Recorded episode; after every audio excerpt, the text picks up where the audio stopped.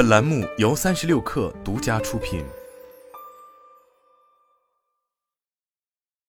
本文来自三十六氪最前线。近期，认养一头牛于披露更新了上市招股书，继续向沪市主板冲刺，计划募资十八点五亿元，其中九点七亿用于海博日歌智慧牧场建设项目，五点二亿用于品牌建设营销推广项目。认养一头牛是借力移动互联网成长起来的网红如起，创始人徐小波曾在地产业摸爬滚打十三年，由于经营平淡，便转头盯上了乳制品赛道，于二零一四年拿出四点六亿元，在河北投产康宏牧场。并从澳洲进口优质奶牛，开启了创业的第二春。凭借产品力和营销打造的品牌力，认养一头牛在近五年内共获得五轮融资，不乏 KKR、德宏资本、美团、龙珠等知名机构，估值已超过一百亿元。目前，认养一头牛的业务涵盖奶牛养殖、乳制品加工销售、牧草种植、旅游观光、饲料加工等，产品覆盖纯牛奶、常温酸奶、低温酸奶、成人奶粉等多个品类。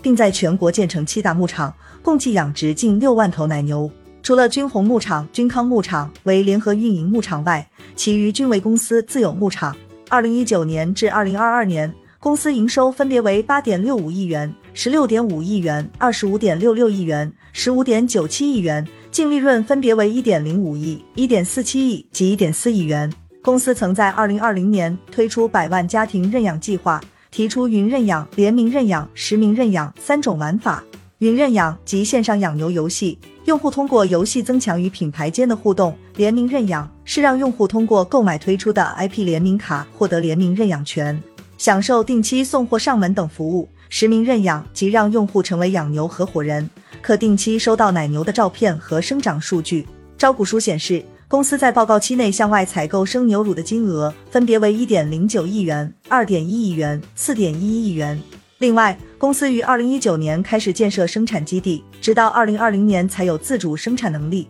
在此之前，认养一头牛的产品均来自外协生产，光明乳业是公司主要的外协加工商。截至二零二二年，公司的奶源自供比例提升至百分之八十八点一七。深谙互联网营销玩法的认养一头牛，靠着电商的红利乘势而上，即将敲开资本市场的大门。如今，国内乳业巨头们纷纷暗战上游牧场，面对朱强凌厉的竞争对手，认养一头牛想要持续长红，还有很长一段路要走。